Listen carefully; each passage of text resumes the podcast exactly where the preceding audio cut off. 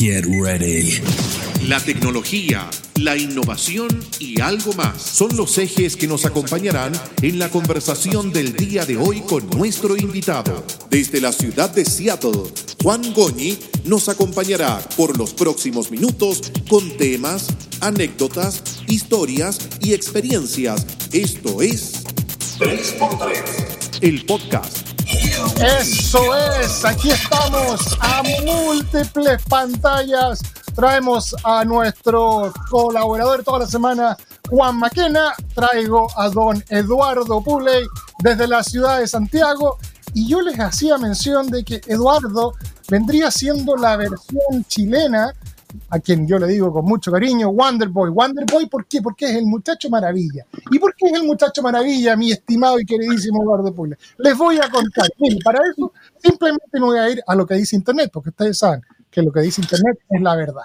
¿Quién es Eduardo Pule? Eduardo Pule es hoy día el Chief Marketing Officer, CMO del Banco Crédito e Inversiones. Ya con eso basta y sobra. Pero el señor, antes de eso, fue, ah, es director de ANDA, que es el Círculo, no, la Asociación Nacional de Avisadores y Publicidad.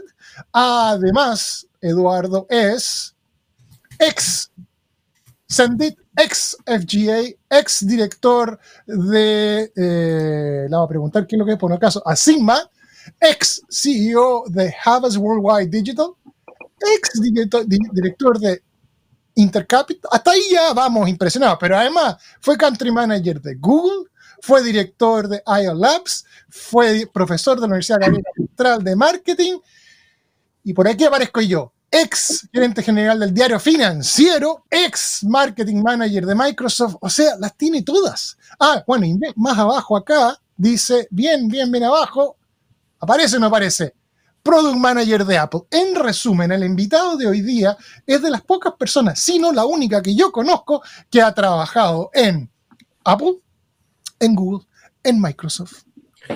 Juan, eh, Eduardo, Eduardo no nos oye. Yo no sé si, si, No, ¿ves? No nos está escuchando Eduardo. No está escuchando nada. Entonces le vamos a decir que se desconecte y que se vuelva a conectar. Exactamente.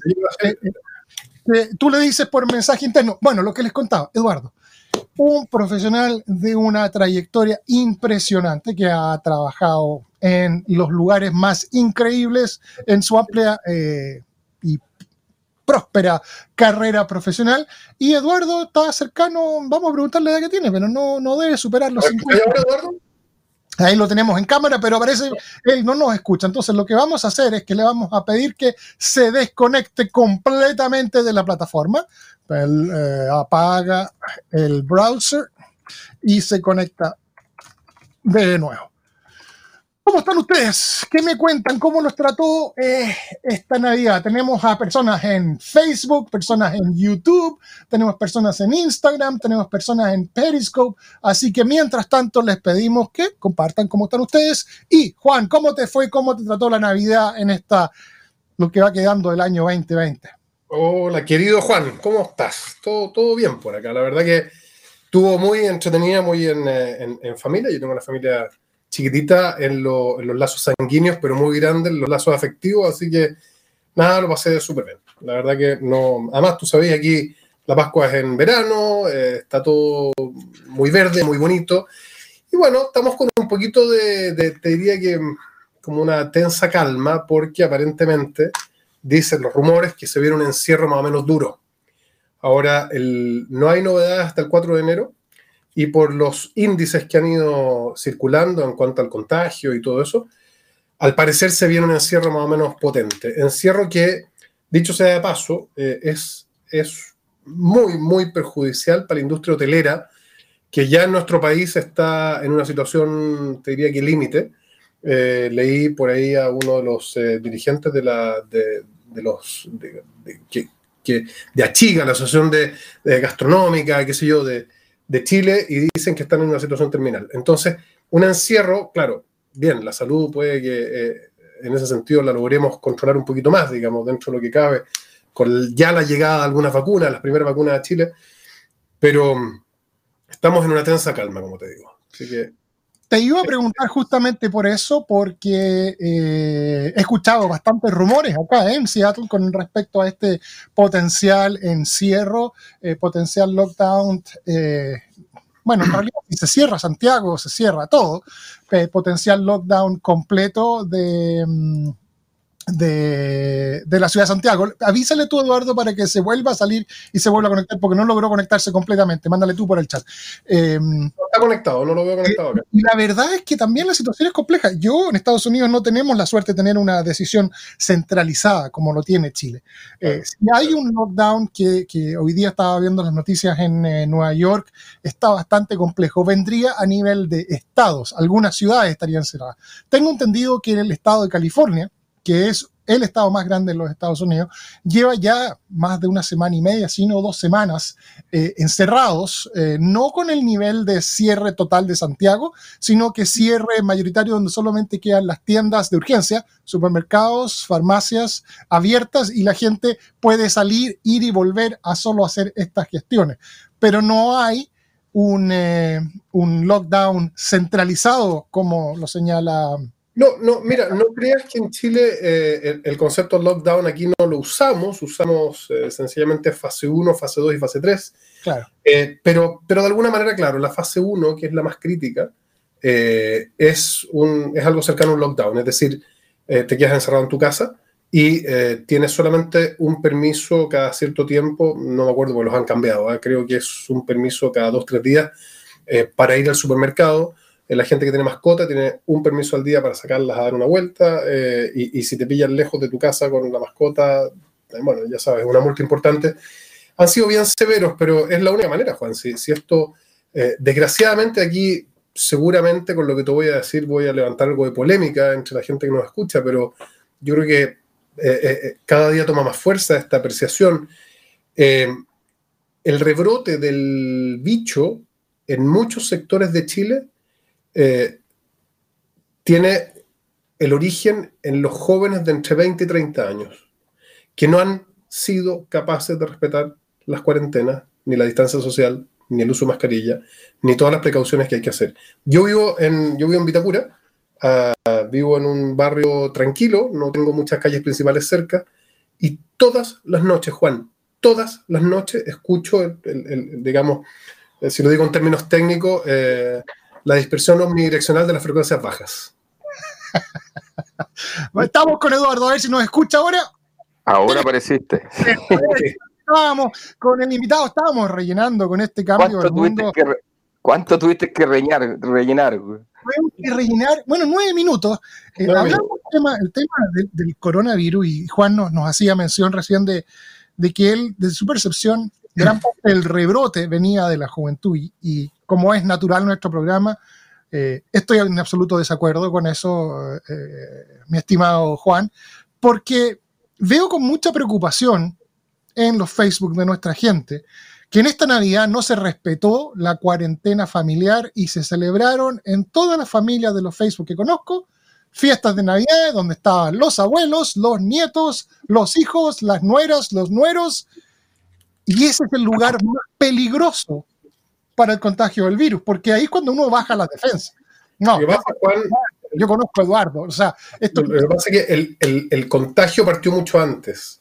Sí, pero esto las cifras que se, empezaron a disparar eh, a principios de, a finales de noviembre se empezaron a disparar y a principios de diciembre, y por un tema económico, de que la economía ya no resiste, um, no han tirado los, eh, el lockdown, como dices tú, en forma más, más severa. Eh, pero a ver, es un dato. Ah, eh, la comuna con más contagios, la que pasó más rápidamente a tener mayor cantidad de contagios, era Lobarnechea.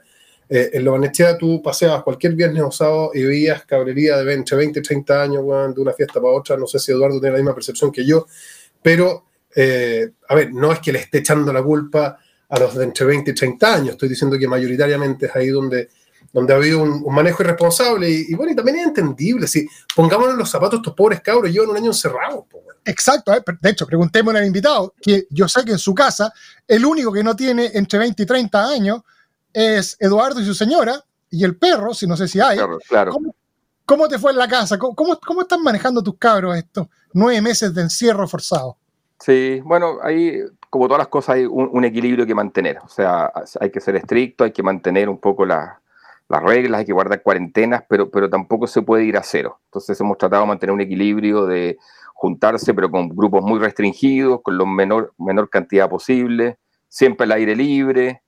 Ya, ya, el intentar que se juntaran con los amigos a tomar cerveza con mascarilla, esa pelea la perdimos porque no era, entendimos que no era posible pero sí juntarse en los grupos menores posibles, de la menor cantidad de gente y al aire libre, y ahí ir equilibrándose. Como dice ahí Juan, no se puede mantener toda la gente durante nueve meses encerrada. Ahora, cuando yo veo el mall que cumple todas las reglas de la ley de lunes a viernes, ya 5.000 personas empujándose en la puerta y soplándose en la oreja, eh, no sé si es tanto más grave, digamos, que se junten tres cabros a esas aglomeraciones que vimos por todos lados. Entonces, al final, como todo, yo creo que uno tiene que ser responsable cuidarse dentro de lo posible, lo, que más se pueda.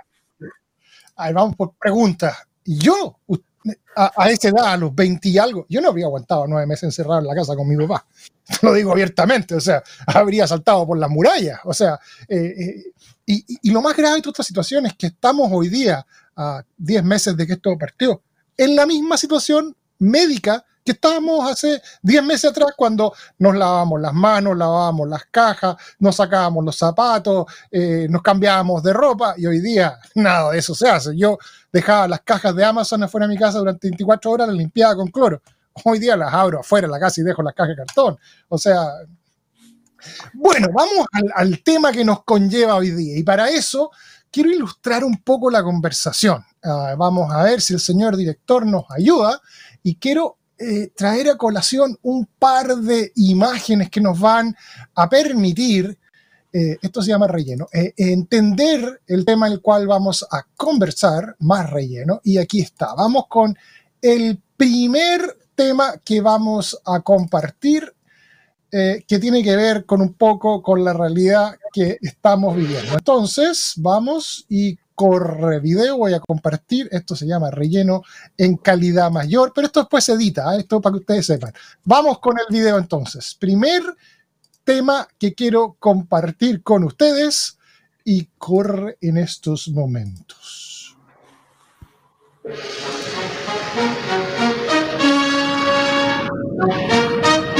El mundo al instante.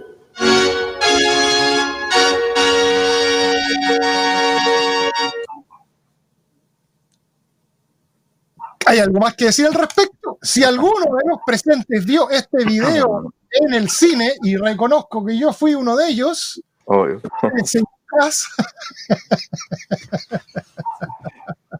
Era como Alemania al instante, ¿te acordás, no? Claro. En la región del nororiente de, de, de, claro. claro. Ah, era genial, era el mundo al instante y eran puras noticias de Alemania. ¿ah? Claro, en la Riviera nororiente de. Oye, si lo peor que el cine era color, pero yo tengo recuerdo en blanco y negro de eso, no sé por qué, Se nos cayó el cassette. Eh, bueno, y, hoy día nos, convoca el marketing y yo quise, eh, iba manejando eh, ayer y me encontré con esto que lo encontré notable, como dice un amigo mío que trabaja en la Coca-Cola, que todo lo encuentra notable. Bueno, a mi amigo notable le quiero robar esto y le quiero decir, Eduardo, que nos diga ¿Qué opina de esto que les voy a compartir? Y ahí ya nos entramos de cajón y ya no tengo más resumen. Vamos acá y listo, perfecto. Vamos con la imagen notable del día. ¿Y qué vamos a hacer? Ah, hoy día no me funciona nada. Bueno, es la caña después del... Es la caña, dijo el, que toma, después del año nuevo. Listo. Tanto computador y tanta cuestión. Bueno, por eso que los programas que se vienen los voy a hacer con un director que me va a hacer todas estas cuestiones, cosas que yo me... Acá está la imagen. Señores invitados, ¿qué opinan de este lechero que vi en la calle? cual dice, este es el mejor momento para ponerse frenillos. Este es el marketing en pandemia. Está bueno, bueno. Y es un experto en el tema de marketing. ¿Cómo está el marketing en Chile en este año de pandemia? ¿Cómo ha sido el marketing? El marketing como comercialización, como herramienta de comunicaciones a los clientes. Sí, sí. La verdad que ha sido un año, bastante especial y fuerte para el marketing. Eh, las empresas en general han entendido que el rol de ellas va mucho más allá de simplemente vender un producto, un servicio o hacer cosas para, para llegar a su cliente.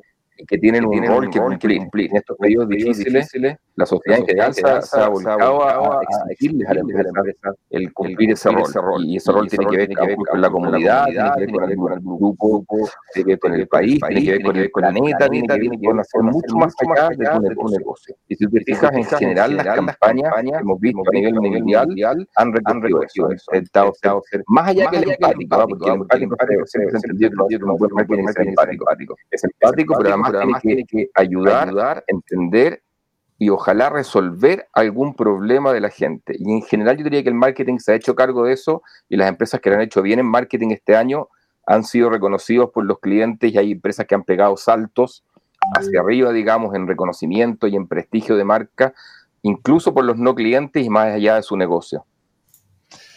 Nos comentan, y les pido las disculpas del caso, que me dice Mario Romero que estamos con un eco terrible. Yo no escucho, ¿es que ustedes escuchan eco? Sí, yo ya no. Pero se escuchó durante un momento un eco que no se entendía lo que decía Eduardo. Así es. Pero ya se bueno, eh, o sea, la gente que nos está escuchando con eco, como Mario Romero y como Germán Flores, les digo, bueno, les pido disculpas, ya escucharme una vez, hasta que sobra. Si está conectado Mario Romero y Germán Flores, esto está que arde, porque. Germán Flores, sí, imagínate. No, no. ¿De qué parte del mundo está Germán ahí escuchando esto? Oye, eh, la Condex queda chica al lado de esto. Entonces, ok, hablamos, de la empatía, hablamos. Me, dicen, me dice Germán que se arregló. A ver, nos dicen por interno, Mario Romero se arregló, estamos fantásticos. A ver, esto. Oye, pero. que no sean los únicos dos que están escuchando. Oye, Eduardo, ¿y qué pasó con el 80% de las pymes que no tiene Lucas para sobrevivir y que, y que con suerte llega a fin de mes? Acá en Estados Unidos han habido algunos aprontes y, ayudas gubernamentales, no las suficientes, hace cosa de minutos. El, actual presidente dejó de jugar golf y decidió autorizar un cheque por dos mil dólares eh, para cada persona que lo necesita y volvió a jugar golf. Em, ¿Cómo ha sido la cosa en Chile? ¿Cómo ha sido el tema de la ayuda a, a las pymes y a las medianas empresas que no tienen billeteras grandes para sacar de los ahorros? Bueno, la verdad que hubo también bastantes ayudas, sobre todo al principio. ¿ah? Se, también se establecieron algunos fondos, FOGAPE, FOGAIN, distintos tipos de, riesgos que son esos fondos para justamente que los bancos pudieran prestar con las tasas mínimas a las empresas que estaban más complicadas. hubo algún tipo de medidas, eh, quizás no hubo, la gente esperaba como fuera bonos, que para las personas hubo algún tipo de bonos que era directamente algo que no había que devolver en, el caso de, en el caso de las empresas sí hubo muchas facilidades para poder reprogramar, repactar, postergar pagos y tener algunos créditos con condiciones especiales. Por ese lado se dieron vuelta. Ahora, lamentablemente, claro, hay rubros que estaban mucho más complicados que otros y por lo tanto hay empresas que para las cuales va a ser complicado porque postergar seis meses los pagos, todos pensamos que en seis meses iba a pasar esto y pasaron seis, están pasando cuatro más, seis más y seguimos en lo mismo. Entonces, lamentablemente hay muchas empresas que van a tener que empezar a buscar alternativas, digamos, de ingresos y que por suerte muchas lograron reconvertirse, lograron innovar de alguna forma y generar una fuente de ingresos distinta a la original, pensando en empresas medianas, chicas, digamos, ¿no es cierto? Y eso les ha permitido sobrevivir a, muchas de ellas. ¿Y cómo se hace eso, Eduardo? tú estás hoy día en el Banco Crédito, que es uno de los bancos, sino el banco más grande y más, más estable de la banca chilena. Claro, un banco tiene como para echar cosas, echar mano. Yo te cuento en el caso puntual, yo trabajo hoy día en SAP en Estados Unidos y SAP a nivel mundial eh, hizo una... Eh, anunció que, que, no iba a lograr los objetivos que se había planteado como compañía y anunció que bajaba el forecast de ventas del año. Y eso gatilló una pérdida en el valor de la acción en una semana de un 29% y hasta el momento es la única empresa que yo he visto que haya dicho públicamente que no va a ser la cuota del año. Eh, por lo cual tienen, estos, tienen estas espaldas. Pero en el caso puntual del Banco Crédito, ustedes hicieron un, producto súper innovador donde eh, creo que retrasaron o le dieron la posibilidad a sus clientes que tenían créditos hipotecarios de no pagar cinco cuotas. ¿Cómo, cómo se hace eso en un, en un nivel, en el mundo financiero, porque esto no es software que hacemos bits y bytes. Me imagino que no debe ser una cuestión que se, resuelve en un par de reuniones, ¿no? No, no un par de reuniones, pero al menos el, BCI es un banco bastante ágil y, que tiene un gobierno corporativo muy dinámico y muy horizontal. En eso, en eso ha aprendido mucho de las empresas multinacionales de la forma de gobierno corporativo y la forma de organizarse y de algunas metodologías ágiles, no solo para la transformación, sino que para el funcionamiento. Y yo diría que no fue tan difícil, a esa medida que fue postergar seis meses el crédito hipotecario de, de, los clientes, se resolvió rápidamente, se sacó, fuimos los primeros y creo que los únicos que lo hicimos, se sacó la campaña, eh, se comunicó a todos los clientes y la verdad que tuvo una excelente eh, recepción. Y como te decía antes, que las campañas de marketing, preguntabas cómo está el marketing este año. Más que el marketing tradicional de tratar de vender algo, el que tú comunicaras una medida de esa forma, que era un apoyo directamente a la gente, tuvo un impacto tremendamente positivo para nosotros el primer semestre, en términos de que la gente percibió que más allá del negocio estábamos buscando ayudar a la gente. Hablemos de cultura cultura organizacional. Me costó. Las compañías tienen una cultura y aquí tenemos varias representaciones y Eduardo tiene, tiene una experiencia única. Eh, las compañías, a ver, ¿cómo definen ustedes cultura? Eh, ¿Cómo definís tu cultura organizacional, Juan Maquena? Tú que manejáis una empresa, digamos una pyme, ¿cómo, cómo lográis que, que, se, que se viva un ambiente dentro de tu compañía, que todos tengan la camiseta puesta?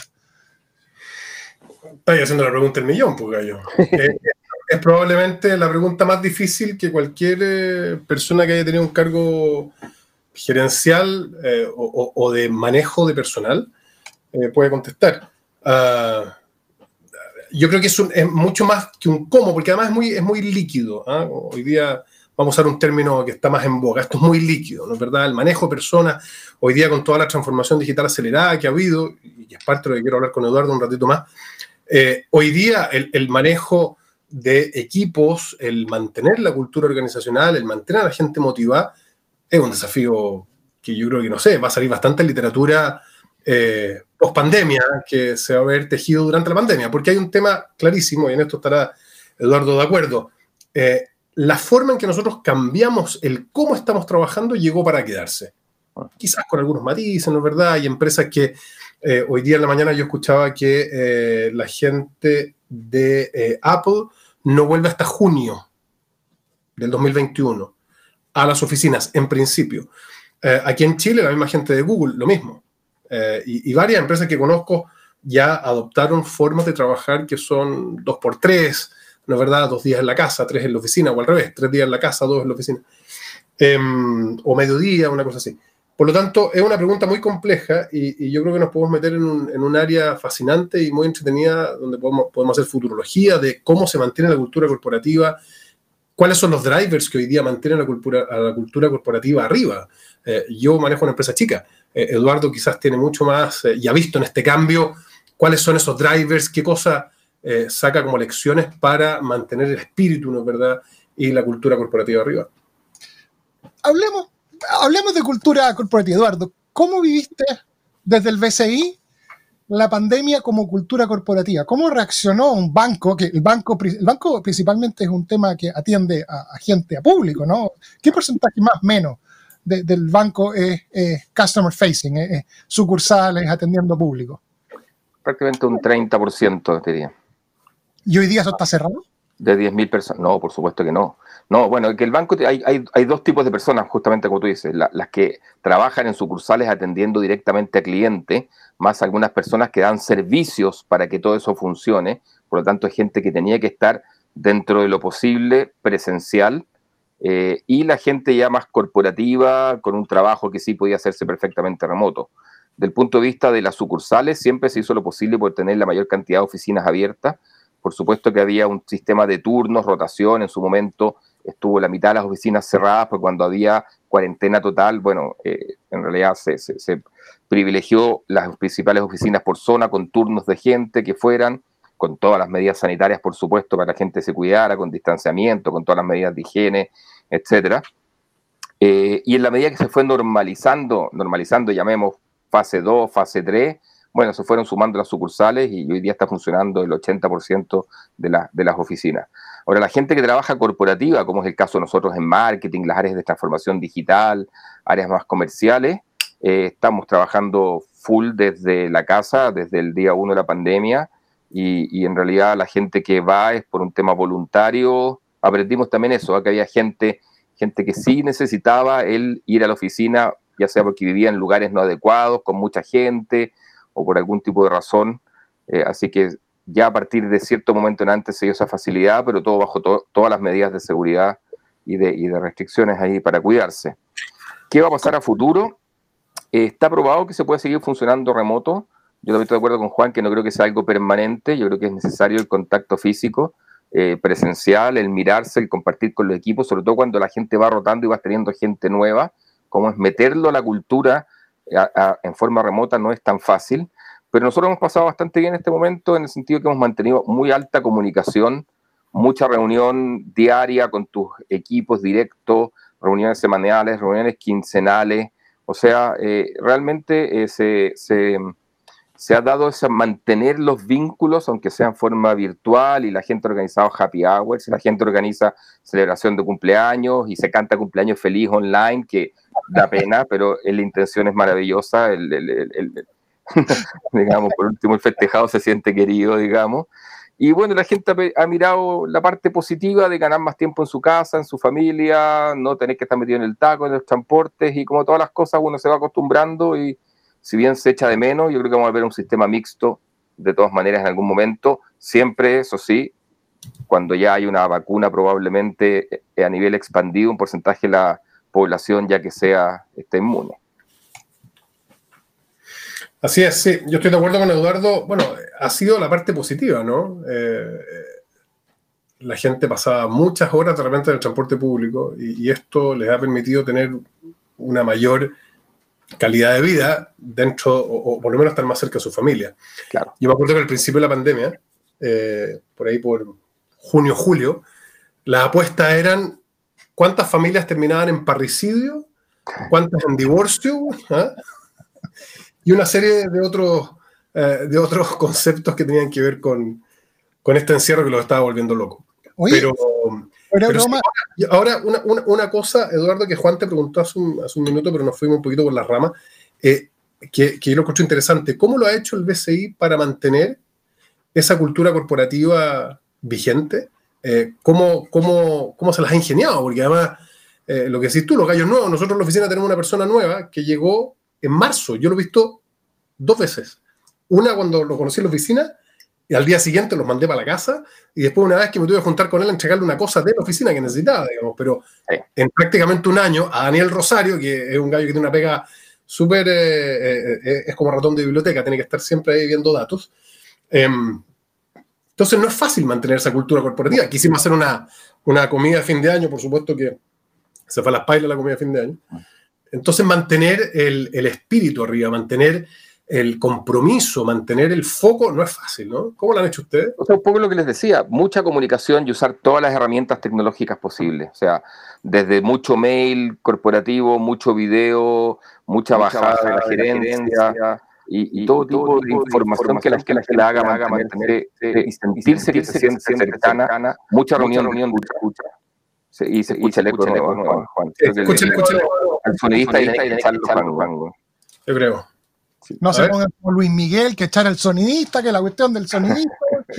ahí, ahí se arregló el eco. Entonces, bueno, todas las herramientas tecnológicas, como te decía, de, de, poder mantener la comunicación, yo diría que por comunicación no nos hemos quedado, ¿ah? porque finalmente están más pendientes, bueno, todos vivimos eso que pasaban más horas frente al computador, en más reuniones, en más Zoom, en más Meet, por lo tanto, eh, la comunicación no ha faltado y lo importante ha sido mantener los lazos y la escucha hacia los dos lados. Eso ha sido re importante. Oye, Eduardo, perdóname, me, cuelgo de, tu pregunta. Eh, mi percepción, esto es algo muy personal, es que si bien estábamos más en la casa, yo escuché a mucha gente, y me incluyo, que estábamos más exigidos que antes. De todas maneras. Yo creo que tuve que, aprender, tuve que aprender a trabajar de nuevo, porque, porque justamente antes tú salías de tu casa, no sé, a las siete y media, a las ocho, y ahora a lo mejor a las ocho estabas sentado frente al computador porque, porque seguías con el horario pegado, y, y, una reunión tras otra, no había, no había tiempo de traslado de una reunión. Nosotros tenemos, por ejemplo, oficinas en tres edificios dentro del sector, más edificios en el centro, que a veces había que trasladarse metro, y el eco volvió. Y, y ahora cambiaste todo eso porque terminas una reunión a las no sé cuánto, 59, y empiezas la otra a las 00. a los segundos después, entonces como que se empezaron a llenar las agendas de reuniones y de espacio y todo el tiempo. Y tuvimos que aprender nuevamente a, a darnos espacios libres, a darnos espacios para almorzar, a saber decir que no, a, se bajaron un montón de normativas de no reuniones después de las 6 de la tarde, no emails después de la tarde, de las 6 de la tarde, no WhatsApp después de las 6 de la tarde, un poco para tratar de que la gente se diera sus espacios, sus tiempos, pudiera estar con la familia. Aparecieron un montón de cosas que uno tenía en cuenta, digamos, que, que gente que tenía que hacerse cargo de los hijos, papá o mamá, digamos, que había que darle almuerzo. Bueno, no podéis tener reuniones de corrido porque, claro, uno se salta al almuerzo, pero cuando alguien tiene que cocinar y tiene que preparar el almuerzo a, niños chicos, no podéis tener reuniones de corrido. Entonces, no es que sea tu almuerzo, así como que te haya echado para atrás en la teleserie del almuerzo, ¿no es cierto? Sino que hay gente que tenía que trabajar a esa hora. Eh, trabajar me refiero hacia la casa. Entonces, todos esos espacios y todas esas cosas se, se tuvo que instaurar como parte de la cultura y del respeto hacia el resto y el de que cada uno se conociera también y supiera darse esos espacios. ¿Escucharon ustedes en Chile el concepto de vacaciones mentales? En Estados Unidos, en las dos compañías con las cuales yo tengo relaciones, tres acá, eh, Microsoft, SAP y Facebook, les dio, aparte de las vacaciones normales que tenemos, una, y en, eh, en, el caso mío me dieron dos semanas de vacaciones mentales que me dijeron, ¿sabéis qué? Si necesitáis tiempo para descongestionarte o para estar con tus niños o para relajarte un poco o a lo que sea, te podéis tomar hasta dos vacaciones, dos semanas de vacaciones pagadas, que no te las descuentan de tus vacaciones históricas eh, por tema de pandemia. O sea, eh, ser profesor, cocinero, eh, chef, o sea, el tema de las, clases online, a nosotros que en Estados Unidos tenemos todo el apoyo del mundo. mi, hija, el colegio le dio un computador mejor que el que me dio mi oficina, con todo el software precargado, full Microsoft, touchscreen, full, o sea, completo, completo. No tuvieron que salir a inventar reuniones en Zoom. Oye, no te explico lo estresante que es porque te mandan mail y te mandan WhatsApp y te meten en Teams y que, oye, tienen que entregar esto, esto, esto y mañana. Es atroz. Le estoy contando los minutos para que mi hijo vuelva al colegio para yo recuperar mis horas. Eh, ¿Cómo les tocó ver eso a ustedes eh, en Chile? O, ese concepto que es súper caro, o sea, dos semanas pagadas por empleado, es un montón de plata que la compañía puso en bien del bienestar mental de nosotros. No, no, yo lo escuché de Estados Unidos, pero acá en Chile no, por lo menos yo no lo vi directamente. Eh, nosotros por lo menos sí lo que tuvimos fue mucho incentivo a que la gente se tomara vacaciones. por lo menos en el banco tenemos días adicionales de vacaciones por, una serie de factores, o sea, no de vacaciones, de días libres que uno se puede tomar, de administrativo, de celebración, de cumpleaños, etcétera, y incentivaba mucho a que la gente se tomara esos días. Eh, eso me gusta mucho a mí la cultura. Después de haber trabajado en varias empresas americanas grandes, lo que más he disfrutado de trabajar en una empresa chilena es que los sándwiches son sándwiches, me refiero a los días feriados entre sándwiches.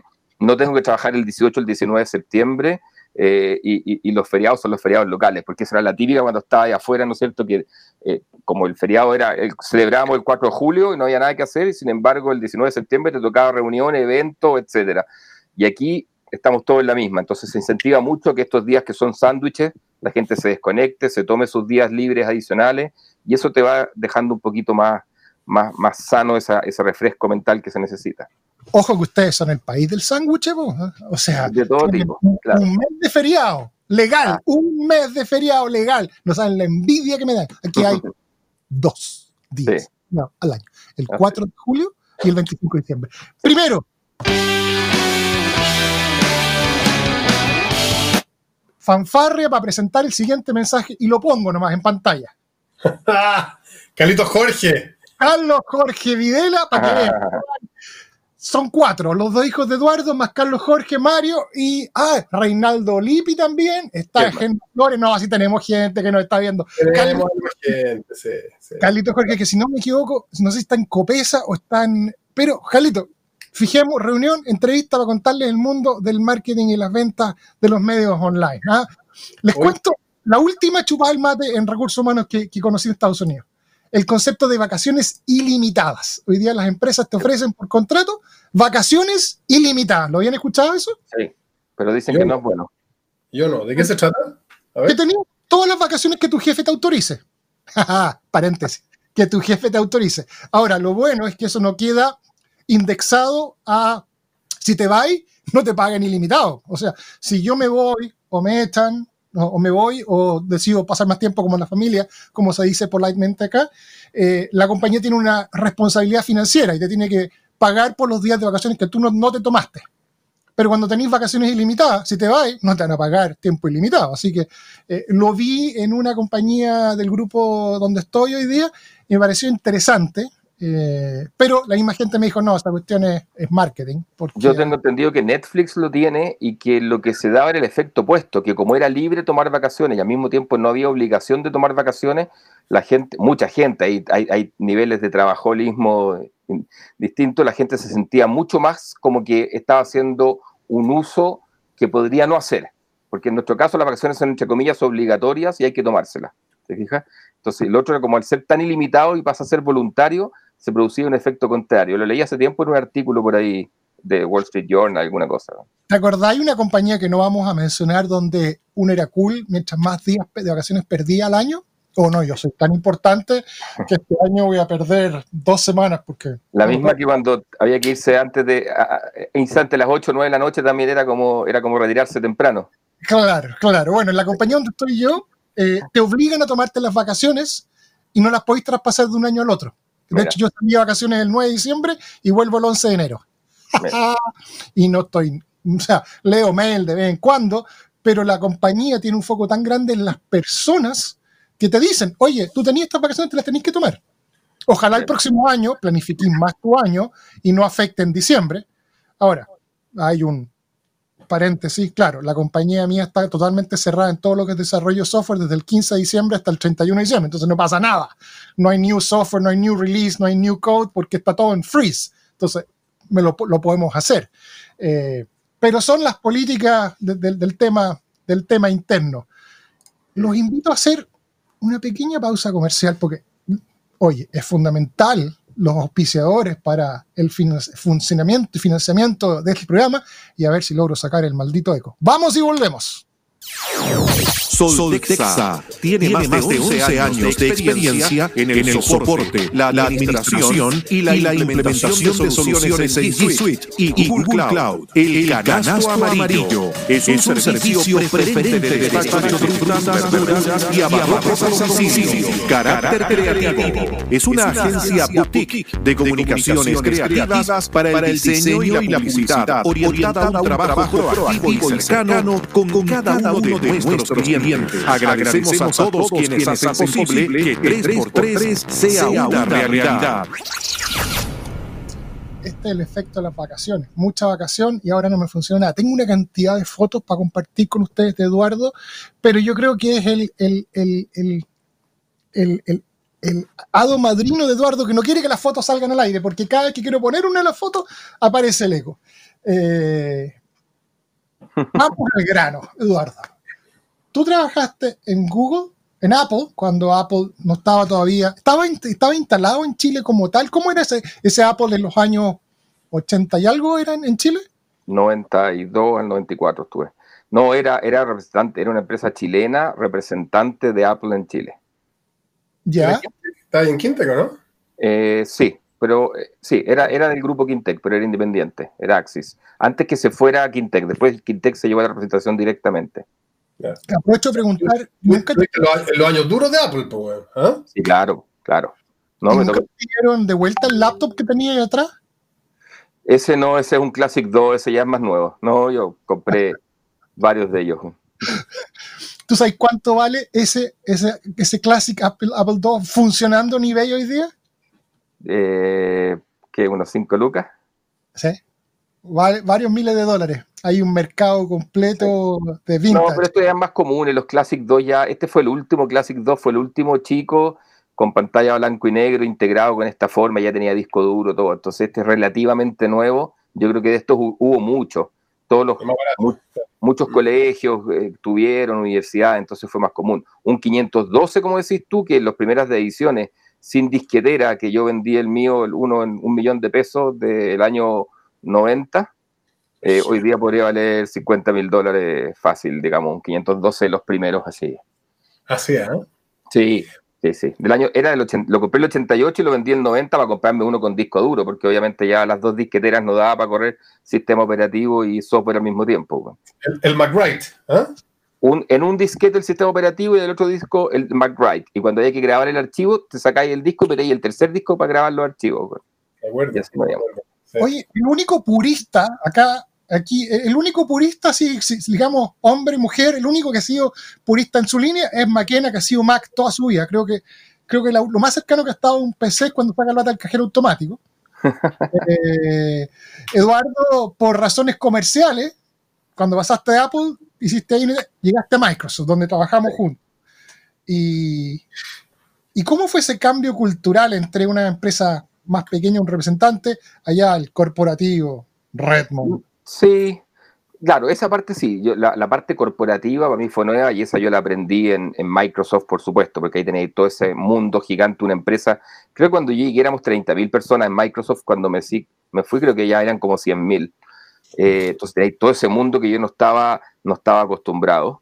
Pero hay una cosa que tenían en común ¿ah? y era como que el, empoderamiento de la gente en empresas súper horizontales que yo era un cabro chico que tenía 23 a 22 años, ni siquiera había salido de la universidad en Apple, y ya tenía una responsabilidad y ya tenía que cumplir por objetivos, nadie te preguntaba si la hora de almuerzo nos quedábamos jugando ping-pong un rato más o taca-taca, mientras cumplíais tus metas, mientras fueras capaces de sacar adelante los proyectos, súper independiente, súper de rendir resultados, y lo importante era el, el logro y no el cómo lo hacías, en la medida que lo hicieras de forma correcta, me refiero, pero entonces, muy distinto a la cultura directiva, súper vertical que había en Chile en ese tiempo. Y en ese sentido, Microsoft era muy parecido, porque todavía cuando empezamos nosotros era una pequeña empresita de solamente 30.000, 40.000 personas. Y en Chile éramos 50, me acuerdo, así que en ese sentido era muy parecido. De hecho, muchos de los de Apple llegamos a Microsoft después también, así que ahí había, había traspaso de cultura local.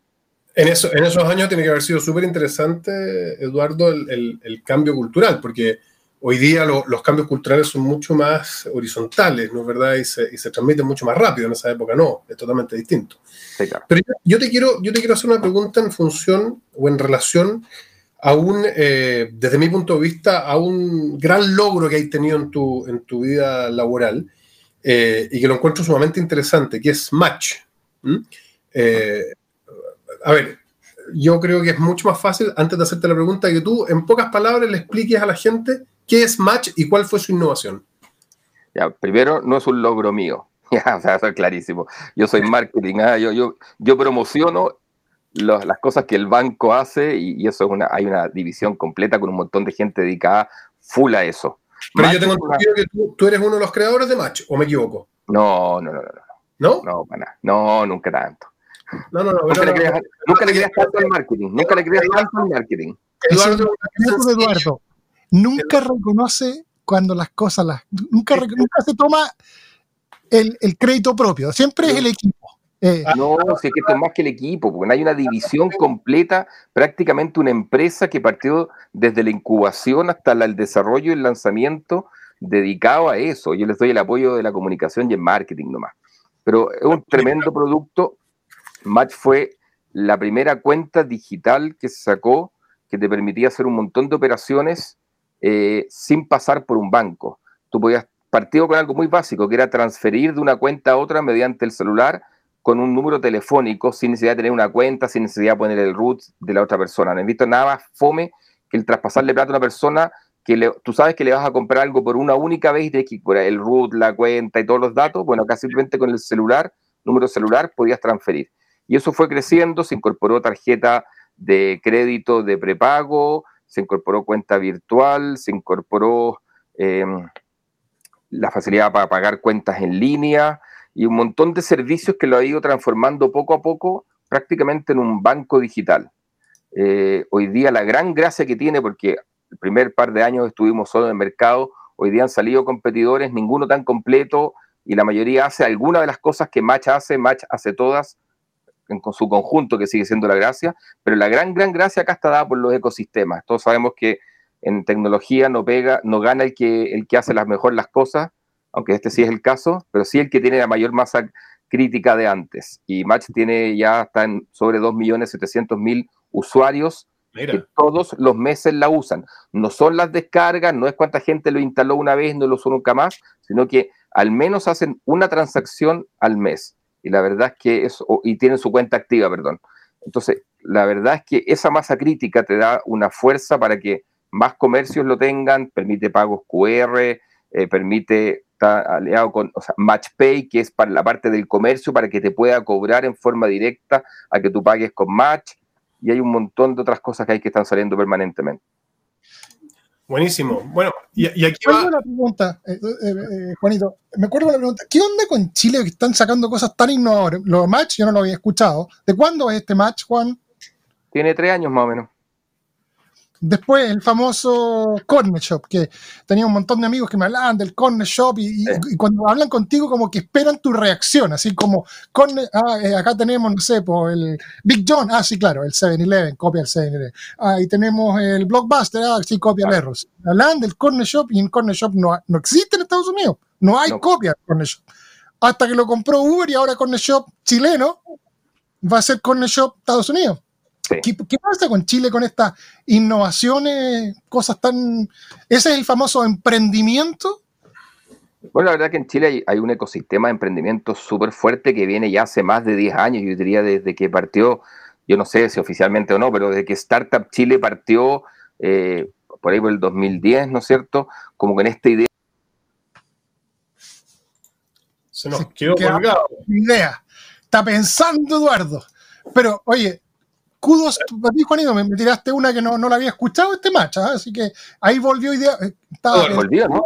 Sí, sí, sí, ya. Ah, ya.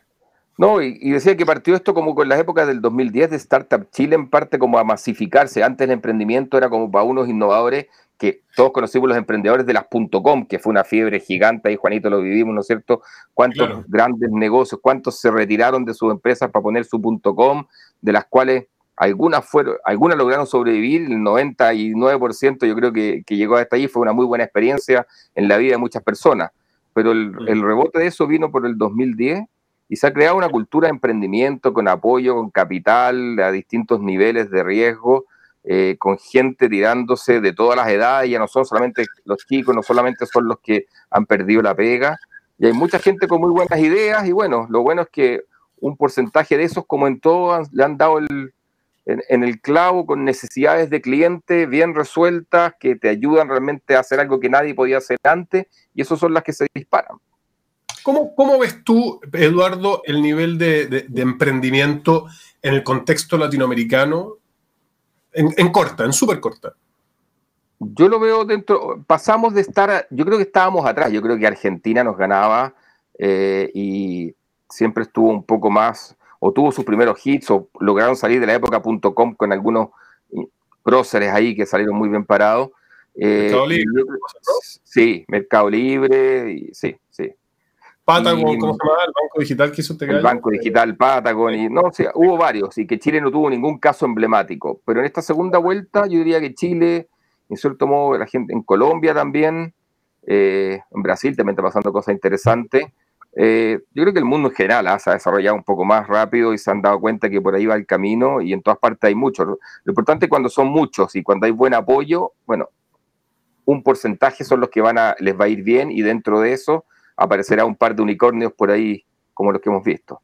¿Y cómo, y cómo eh, perdona Juan, es que es para terminar, ¿y cómo ves tú, eh, Eduardo, desde tu lugar, digamos, donde donde estás en contacto con la innovación de alguna manera y además te toca eh, hacer eh, promocionar esa innovación, que es quizás una, de las partes claves. Hay, está lleno de proyectos que por no haber tenido una masa crítica o por no haber salido en el momento adecuado fueron un fracaso.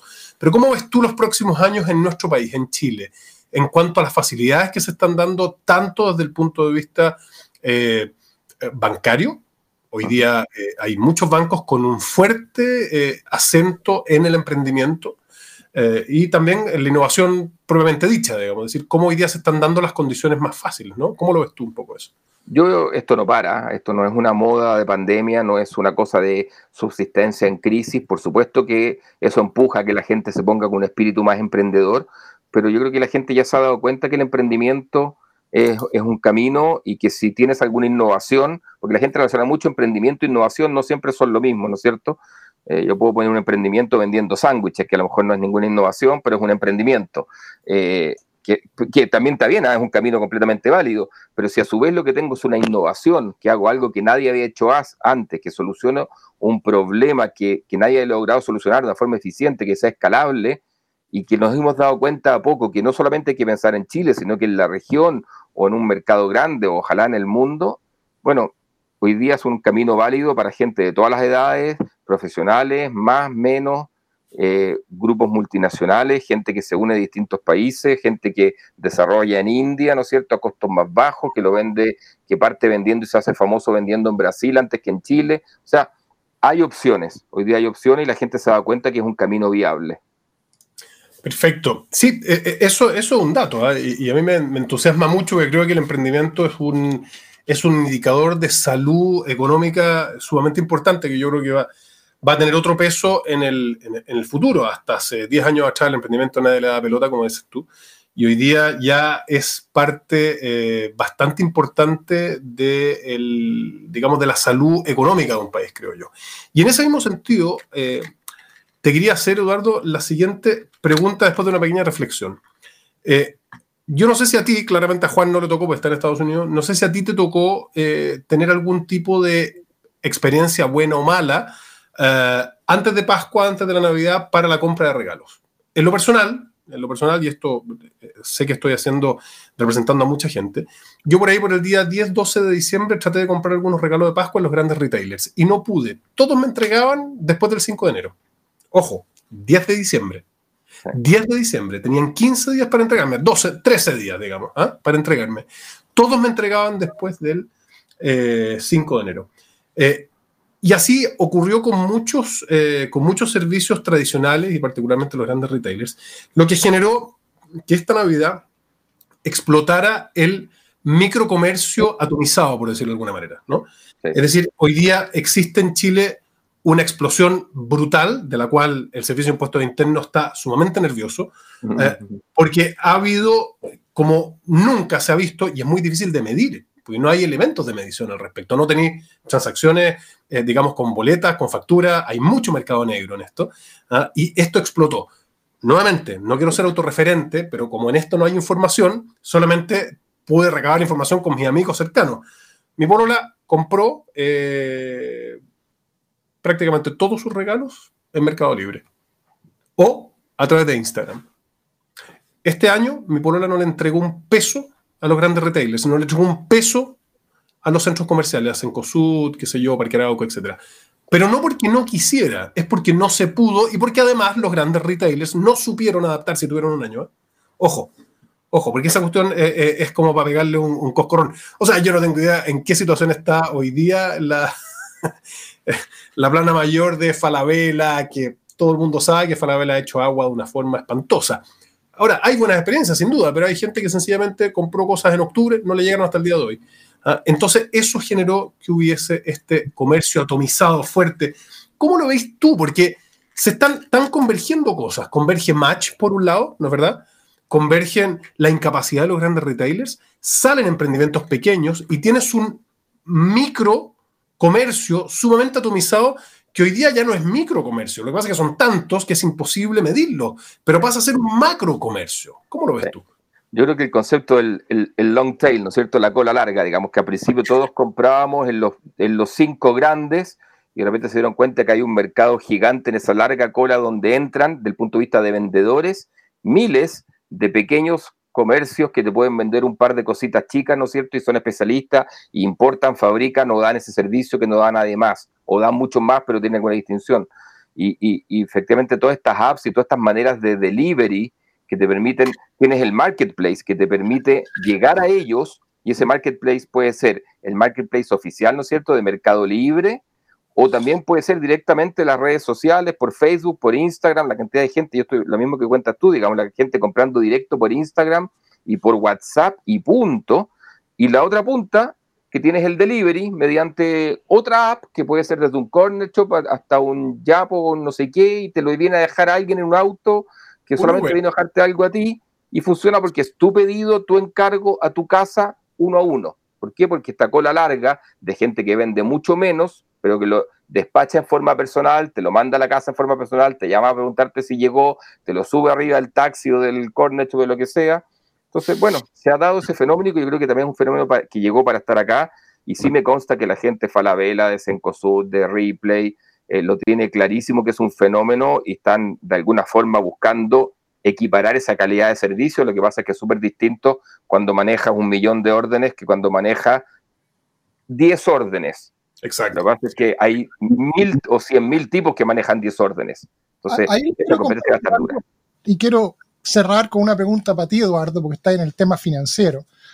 Eso tiene que ver desde mi punto de vista con visión. Eh, hace años atrás, cuando el mundo estaba en torno a la tecnología y la innovación y la Flash y HTML, Amazon estaba en el negocio de comprar bodegas, comprar camiones, comprar aviones y barcos. Y no estoy contando un chiste. Antes de que Amazon fuera, hoy día son dos grandes divisiones, el área retail y el área de la nube, antes de que se metiera de cajón en el área de nube, Amazon, Amazon es una empresa de fulfillment, de entrega de productos. Amazon tiene una cantidad impresionante de bodegas. Los invito a ver el video que hay sobre unas bodegas con robot automatizados, que están todas las luces apagadas, donde todo el manejo de cajas sea eso.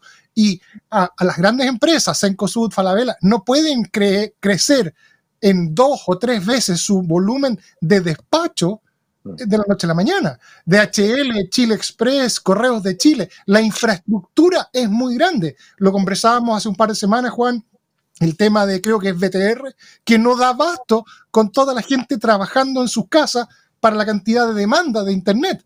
Entonces, eh, Bezos fue visionario y dijo, el futuro es el despacho y hoy día Amazon viene a mi casa tres o cuatro veces al día con distintos camiones y yo lo miro y digo, esta cuestión que me costó tres dólares, vino una camioneta Mercedes-Benz con el branded de Amazon, el gallo vestido de Amazon, con una aplicación, me mandó la foto de mi puerta antes de que me sonara el timbre.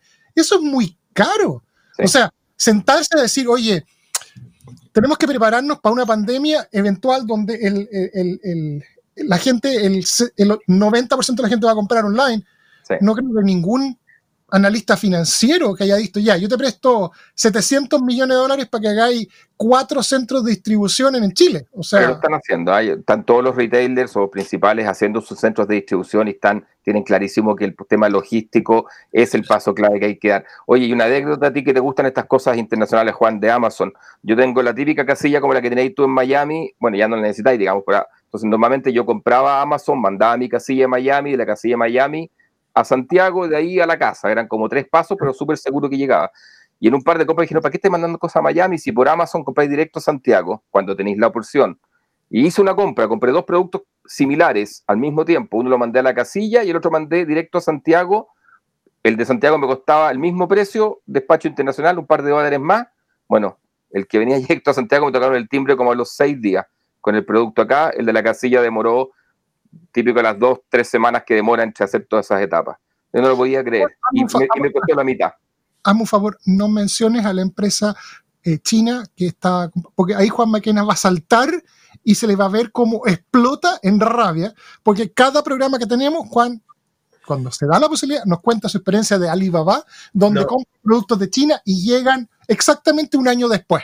Eh, Sí, no, es que de China. A ver, una experiencia con China, yo no compro más cosas de esas maravillosas que aparecen en Instagram, que te das cuenta que se lo estás comprando a un chino X, que no hay garantía por detrás. Alibaba, si está Alibaba directamente, yo creo que funciona un poco mejor.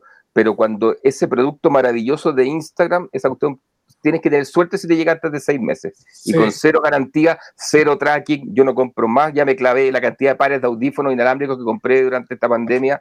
Y, y al final llegaron todos juntos, como el, el de que había comprado hace nueve meses, el de seis y el de tres llegaron todos juntos.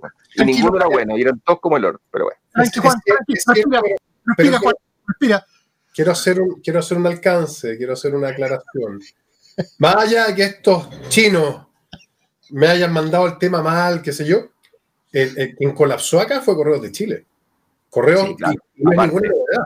Correos de Chile, Correos de Chile llegó al nivel, Juan, en que llegaban las cosas y las mandaba de vuelta sin siquiera intentar despachártela a casa. Sorry Yo- que me ría, pero Es que, es que es verdad, es verdad. Yo compré un filtro para unos refrigeradores en marzo, compadre, todavía no llegan. En marzo.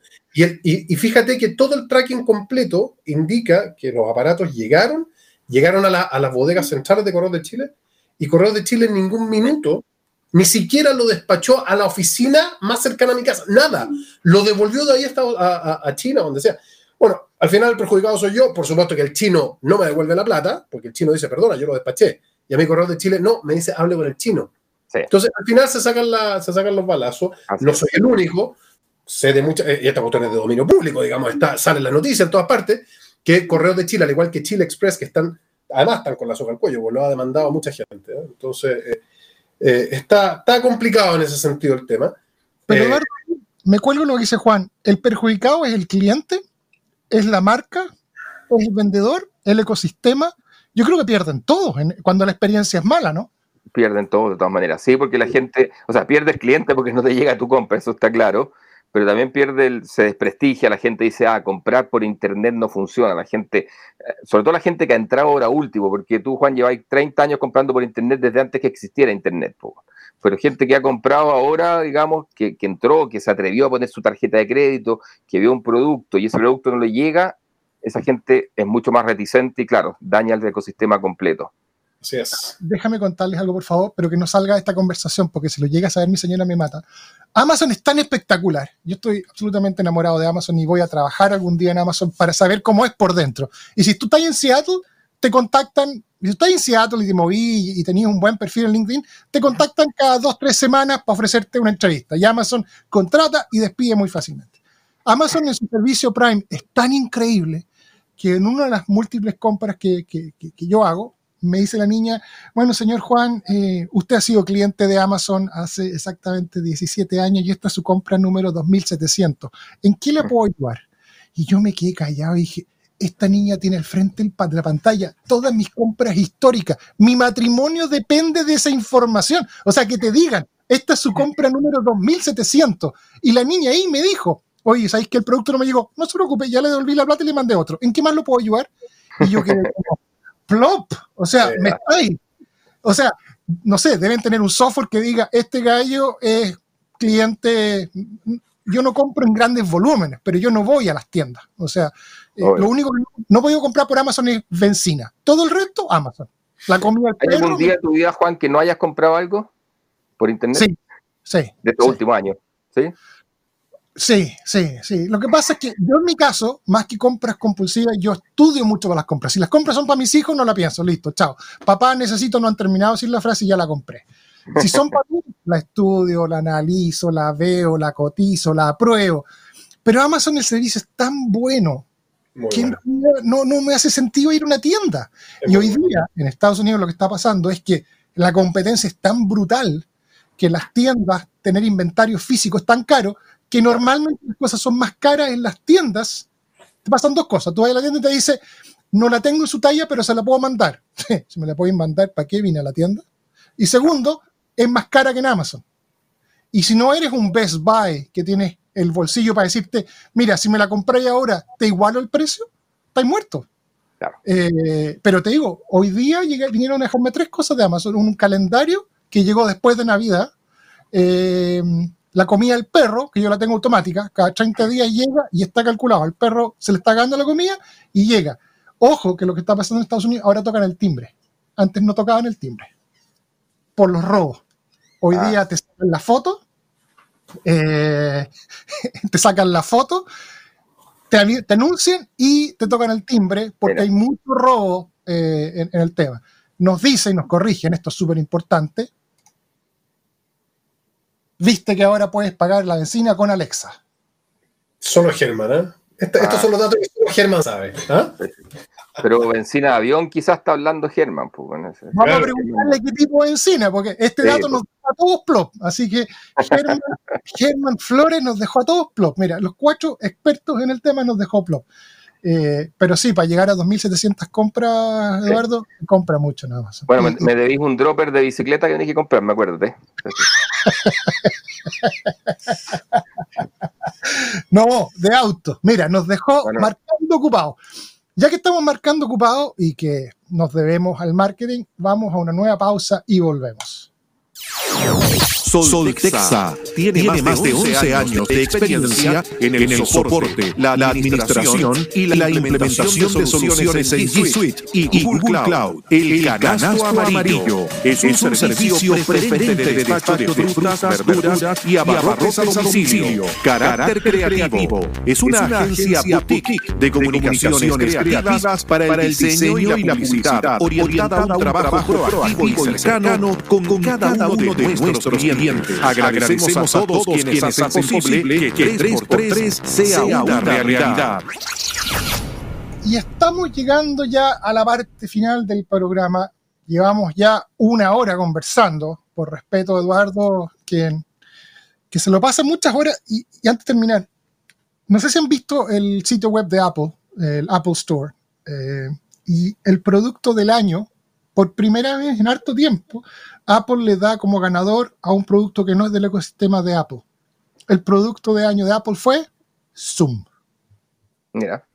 Ah, mira. ¿Qué dicen ustedes? Tiene, absolutamente tiene sentido. O sea, es. Sí, sí, está bien. ¿Quién compra Zoom? Zoom? Zoom sola no, no, no. Yo digo que la compra Amazon. Google tiene. Sí, Google tiene Meet que anda bastante bien con su cliente corporativo. Es muy bueno. Ah, tengo, tengo una pregunta para Eduardo, muy cortita. ¿Qué opináis tú, Eduardo, de el, Lo voy a poner de la siguiente manera. El producto del año Zoom, según Apple. Y lejos, o sea. Ya. ¿No te parece, Eduardo, que el producto del año debió haber sido, sin duda alguna, Meet y que Google no supo hacerla? Eh, puede ser, ¿ah? Sí, o sea, la gracia Google tenía un, sistema operativo ya instalado porque tenía muchos usuarios y, yo creo que reaccionó tarde en, masificarlo, en ofrecerlo gratis, como hizo después, y Zoom se tomó ese espacio rápidamente, de todas maneras.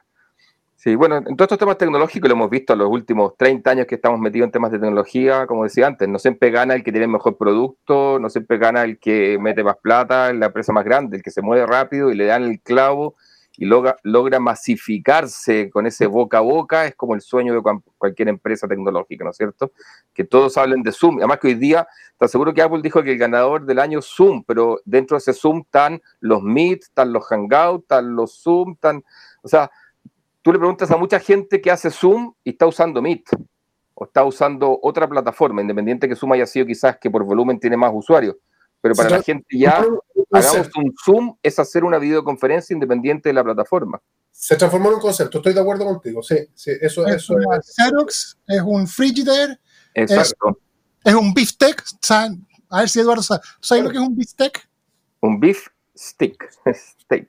exacto, un beefsteak es un beefsteak, es un, yo no como carne, así que, eh, bueno, como carne. Como, como es vegetariano, Juan Goñi corta la ¿de cuándo? Me como mira, me como desde las uñas para adelante, pero, pero si tú me ponías me ponías un pedazo así, un, un, lomo metado, no, no, no, no, no soy tal. Si le ponís carne, mayonesa y lechuga y otras cosas, para adentro.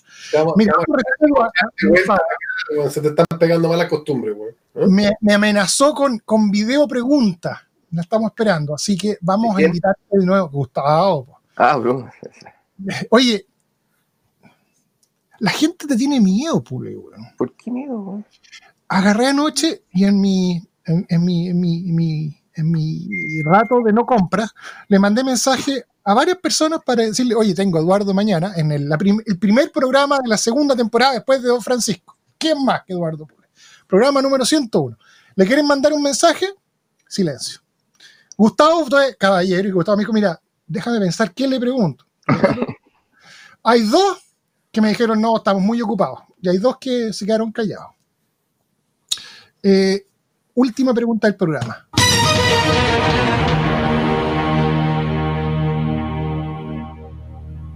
¿Quién es el patrón de los emprendedores de Chile?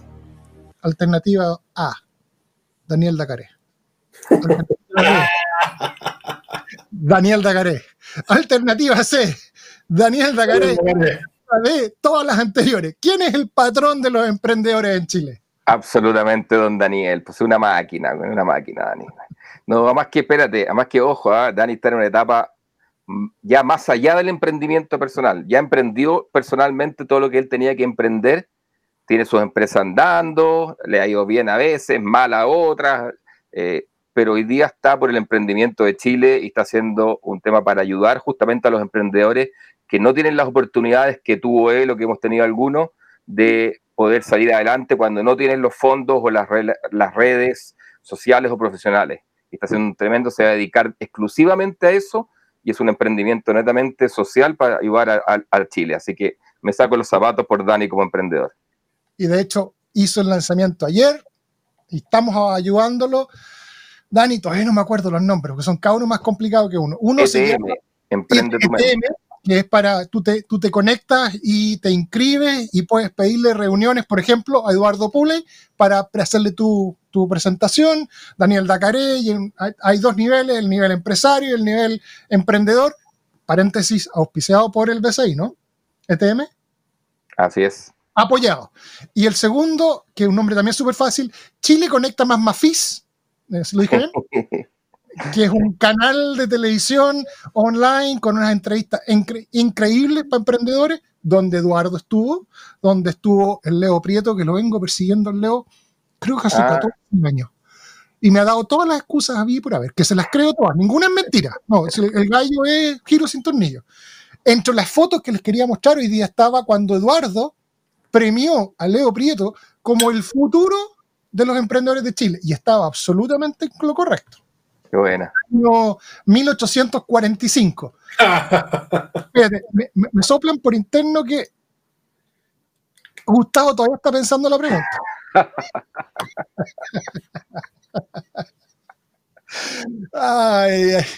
Oye, Eduardo, eh, la gente que se quiera conectar contigo, que quiera estar, tiene una idea, no, para prórrogas de crédito ni para que no le protesten un cheque, la gente que quiera apoyarse y aprender un poco del marketing, ¿dónde se comunica contigo? Eh, cualquier, yo soy Edo Puley, mi nombre es Edo Puley, eso en Twitter o en LinkedIn o en Instagram, ahí estoy como Edo Puley. justamente como pusiste ahí. Oye, que eres rápido. Oye, por favor, la producción. Para terminar, vamos a incorporar una cosa nueva que la vamos a utilizar en los próximos programas. El invitado del día de hoy le deja una pregunta planteada al próximo invitado. No sé quién es, ah, mira. va a ser el tema y no sabemos la pregunta, pero... No, yo te, la hago directo, ya, ya se me ocurrió. Me la dejaste servida. Quiero que entrevistes a Leo Prieto y le preguntes qué va a hacer ahora, porque acaba de vender su empresa, eh, Ode Industries, dice que se va a dedicar a, va a seguir trabajando en él, en ella, pero la vendió. Entonces, algo nuevo va a tener que inventar para él ahora y, eso me gustaría saber por dónde se va a meter ahora. O sea, si ahora que tengo el video con la pregunta de Eduardo Pule, Chief Marketing Officer del Banco de Crédito, al Leo Prieto no me da entrevista, ya voto al micrófono. Y me decís que vendió la empresa con la cual calculaba en el de concreto. La vendieron, así es. ¿Cómo lo hace? No alcanza ni a lanzar el primer producto beta y ya la vende. Bueno, funcionaba muy bien y le solucionaba a la industria forestal un problema muy concreto con mucha tecnología, así que muy bien. Qué buena. Juanito, ¿dónde se comunica la gente contigo? ¿Dónde pide apoyo y soporte de todo lo que tenga que ver con Google Workspace? Me lo aprendía. Bien, bien. Pusiste, los comerciales antiguos, No tengo el comercial nuevo, pero me lo aprendí. Google Workspace. Me, me van a de afuera, güey. ¿eh? Esto es Instagram. Juanito Maquena. Y, y, no, mi mail jmaquena en soltexa.com. Bueno, y le agradezco de corazón a toda la gente que nos acompañó en este día medio raro, este día que es como, mira, en Chile ahí está cuando se me quiere pegar la cámara. Estamos en la etapa de eh, hablemos después del 18, no sé si se acuerdan. Eh, hablemos después del 18, Claro, hablemos después del 18 y, en este estamos, hablemos el próximo año. Eh, esta como ni chicha ni, ni, mona, les agradezco a la gente que nos acompañó, a los que participaron, Mario Romero, sí, Mario Romero, Germán Flores, Luchito, El Guatón Haupt, Carlito. Mira, ya con esto estamos. Ah, no, no, no. Les mando saludos a los tres. Excelente conversa. Me, mira, y, Carlito Jorge se quedó hasta el final. Le invitaron. Me encantó la conversa de hoy, puros crack. Vamos a hablar, Carlitos, del marketing online, de la publicidad online, de cuánto porcentaje se está yendo del ex diario financiero de mi amigo Puley a los medios online, a Google de mi amigo Maquena. Soy Juan Goñi desde la ciudad de Seattle, les mando de la ciudad fría de Seattle, ustedes todos ahí en Chile, muertos de calor en chor y polera, yo con abrigo, polera y calzoncillos largos, porque el frío se, se los cuento. Esto es 3x3 desde la ciudad de Seattle. Un abrazo. Nos estamos viendo el miércoles una súper buena entrevista. Ya tenemos la pregunta para Leo Prieto y sería todo. Y esta ha sido una nueva versión de 3x3, el podcast Agradecemos a nuestros auspiciadores y los invitamos a que se conecten con ellos siguiendo los links que están en la descripción de este audio. Soy Jorge Aedo y a nombre de Juan Goñi y todo el equipo de 3x3 les damos las gracias por acompañarnos en el día de hoy y los invitamos a escucharnos en un nuevo podcast.